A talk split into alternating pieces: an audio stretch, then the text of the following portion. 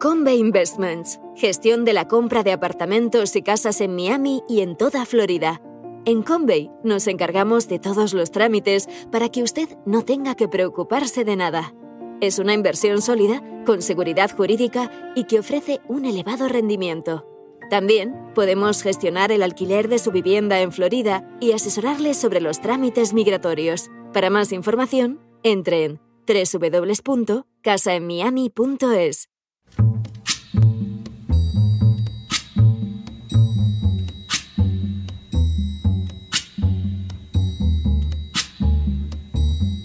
La voz con César Vidal, desde el exilio. When the night has come and the land is dark and the moon is the only light we'll see. No, I won't be afraid. Oh, I won't be afraid just as long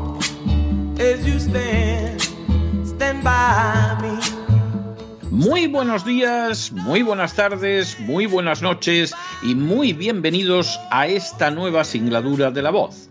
Soy César Vidal, hoy es el jueves 15 de diciembre de 2022 y me dirijo a los hispanoparlantes de ambos hemisferios, a los situados a uno y otro lado del Atlántico y como siempre lo hago desde el exilio. Corría el año 1941 y más concretamente el mes de junio, cuando Adolf Hitler invadió la Unión Soviética. Desde los primeros días se desencadenaron pogromos dirigidos contra los judíos en cada población de la región ucraniana de Galicia, desde la capital, Lvov, hasta ciudades como Tarnopol, Shovka, Borislav o Sambor. Esta furia antijudía alcanzó igualmente las pequeñas poblaciones ucranianas en su práctica totalidad. Que los nazis provocaran pogromos era una realidad trágica desde la noche de los cristales rotos en 1938 en Alemania. Sin embargo, lo que ahora tenía lugar en Ucrania presentaba grandes diferencias. Aquellos que atacaban a los judíos de manera masiva y salvaje eran los nacionalistas ucranianos. Esos ataques, dotados de un ensañamiento criminal, además en muchos casos no fueron provocados ni dirigidos por los nazis, sino que respondieron a un impulso directo e independiente de los nacionalistas ucranianos. La oleada de pogromos llegó a su culmen durante el mes de julio en lo que se conoció como los días de Petliura, una serie de matanzas de judíos perpetradas en recuerdo de este dirigente nacionalista ucraniano con la supuesta justificación de que todos los judíos eran comunistas y colaboraban con Moscú. A lo largo de esos meses, los invasores alemanes no estuvieron presentes ni siquiera en la mitad de los pogromos perpetrados por los nacionalistas ucranianos. Pogromos, dicho sea de paso, que solo constituyeron el prólogo de la colaboración de los nacionalistas ucranianos en la cacería de judíos, en su deportación a los campos y en su asesinato en masa en los centros de la denominada Operación Reinhardt. En realidad, todo lo sucedido tenía una lógica aplastante, porque la estrecha colaboración entre nazis y nacionalistas ucranianos había comenzado ya en la década anterior, varios años antes del inicio de la Segunda Guerra Mundial. Como ha señalado de manera demoledora la historiadora Delphine Bechtel, la historiografía del nacionalismo ucraniano se ha ocupado durante décadas de mentir sobre esa realidad espantosa que costó la vida a centenares de miles de judíos. En unos casos simplemente ha negado que sucedieran los hechos, en otros ha señalado que se produjeron pero que estaban justificados por la manera en que los judíos se identificaban con Rusia, con el régimen comunista o con ambos. Como en tantas otras cuestiones que dejan de manifiesto la verdadera esencia del nacionalismo ucraniano, cuyos asesinos en masa como bandera son honrados en calles, plazas y fechas de la Ucrania actual, a la innegable realidad histórica se le opone una y otra vez la mentira y la propaganda. De hecho, cada vez que se han publicado nuevos estudios o se han revelado nuevos testimonios acerca del carácter antisemita y genocida del nacionalismo ucraniano, grupos ucranianos en el Canadá y Estados Unidos los han rechazado como propaganda judía, un calificativo que dice mucho de la verdadera naturaleza del nacionalismo ucraniano. En las últimas horas hemos tenido nuevas noticias de las acciones antisemitas llevadas a cabo por las tropas de Ucrania. Sin ánimo de ser exhaustivos, los hechos son los siguientes. Primero, cuando las tropas rusas entraron en Ucrania en marzo del presente año, se produjo una salida de ucranianos de las ciudades que presumiblemente iban a ser ocupadas. Segundo, a pesar de esa reacción, en Gerson, un puerto del sur, permanecieron judíos, como fue el caso de Rabbi Joseph Ishak Wolf. Tercero, Rabbi Wolf actuó en armonía con los principios del Chabad Lubavitch, el movimiento religioso al que pertenece, cuyos rabinos mantienen un compromiso con las ciudades en las que residen, permaneciendo en ellas, sean cuales sean las circunstancias. Cuarto, la fidelidad a estos principios religiosos, sin embargo, ha sido considerada un acto de colaboracionismo con los rusos en el momento en que los ucranianos han vuelto a entrar en Gerson. Quinto, Así, según informa el New York Times, el rabí Wolf, que no huyó ante las tropas rusas, se ha visto ahora obligado a huir ante las ucranianas, refugiándose en Alemania para salvar la vida. Sexto, de manera bien significativa, Rabbi Wolf jamás tuvo vinculación alguna ni con la Unión Soviética ni con la Rusia posterior. De hecho, nació en Israel y llegó a Ucrania después de la proclamación de independencia en los años 90. Séptimo, durante los últimos 13 años, Rabbi Wolf ha presidido una congregación judía en Gerson de más de 8.000 personas. Octavo, Después de la entrada de las tropas rusas en Gerson, el 2 de marzo, el rabí Wolf se dedicó a distribuir comida y medicinas a la comunidad e incluso a procurar que se pudiera celebrar con alegría la festividad judía de Purim. Noveno.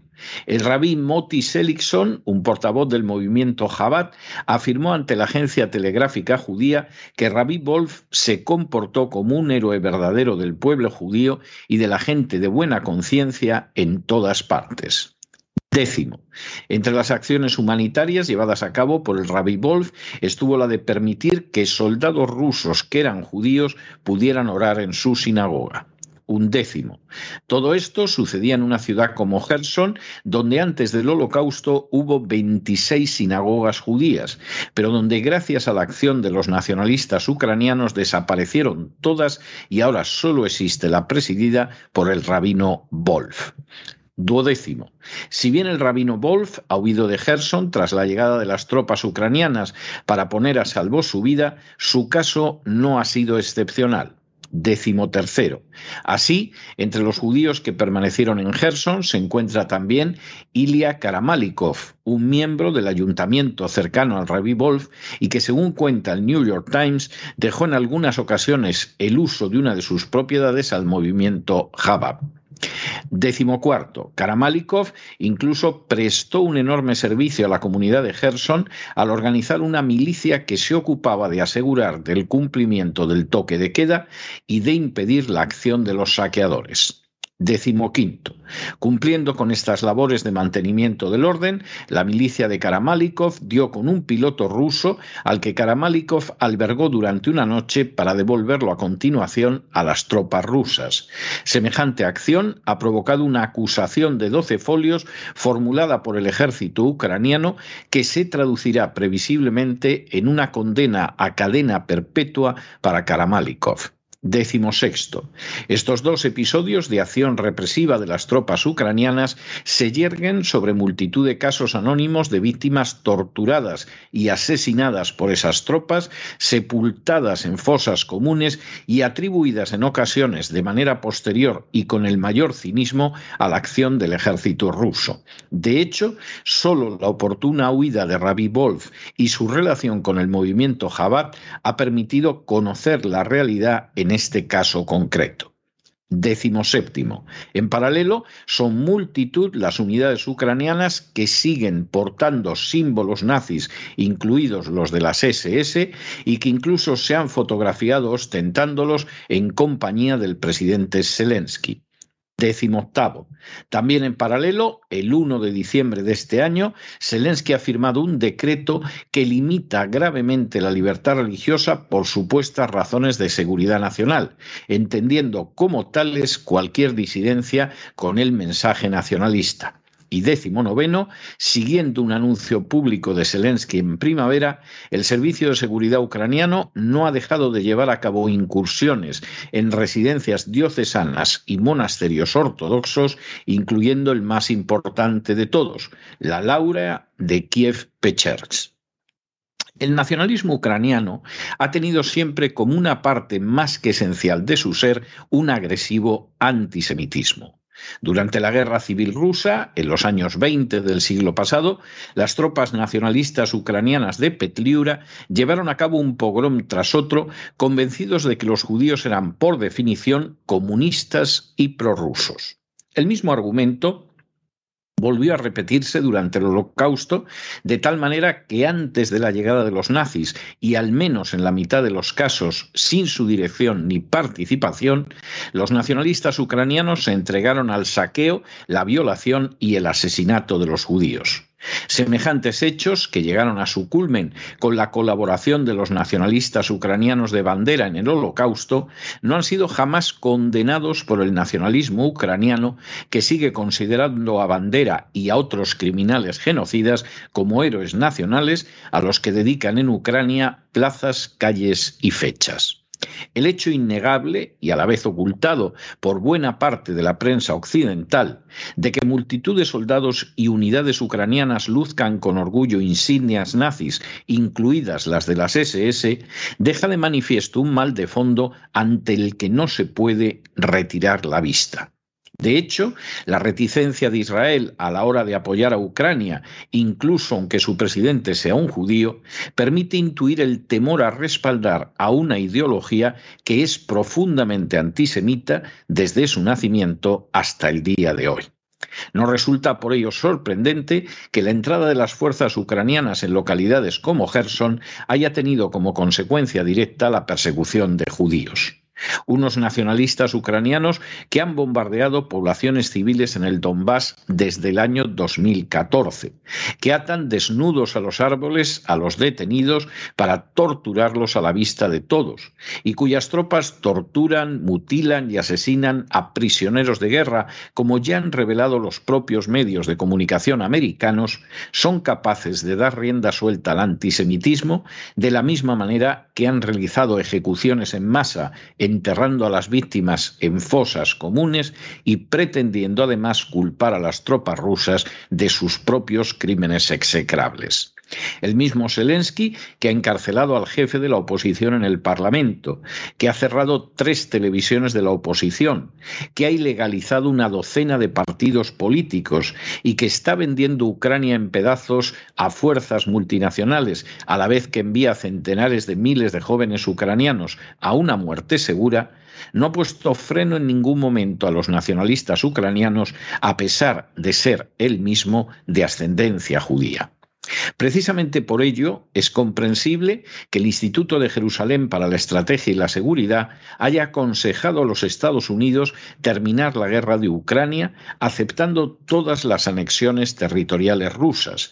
Y también es más que previsible un aumento del antisemitismo entre las tropas y fuerzas de seguridad ucraniana y lo que es todavía peor, que cuando Zelensky pierda la guerra, estalle un desencadenamiento de pogromos, porque la culpa de todo para los nacionalistas ucranianos la habrá tenido, como siempre, el personaje odiado por antonomasia, es decir, el judío. Pero no se dejen llevar por el desánimo o la frustración, y es que a pesar de que los poderosos muchas veces parecen gigantes, es solo porque se les contempla de rodillas, y ya va siendo hora de ponerse en pie. Mientras tanto, en el tiempo que han necesitado ustedes para escuchar este editorial, la deuda pública española ha aumentado en más de 7 millones de euros y una parte de ese dinero ha ido a Ucrania para que unidades nazis sigan asesinando a poblaciones civiles y además empezando a perseguir judíos.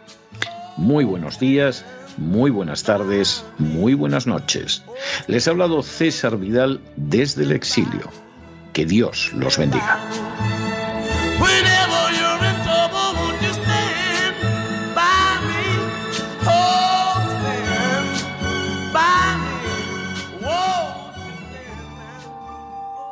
Esta sección está patrocinada por crowdfunding con el siguiente mensaje. Nuestro Señor Jesucristo, el único Dios verdadero, es misericordioso y nuestro Salvador.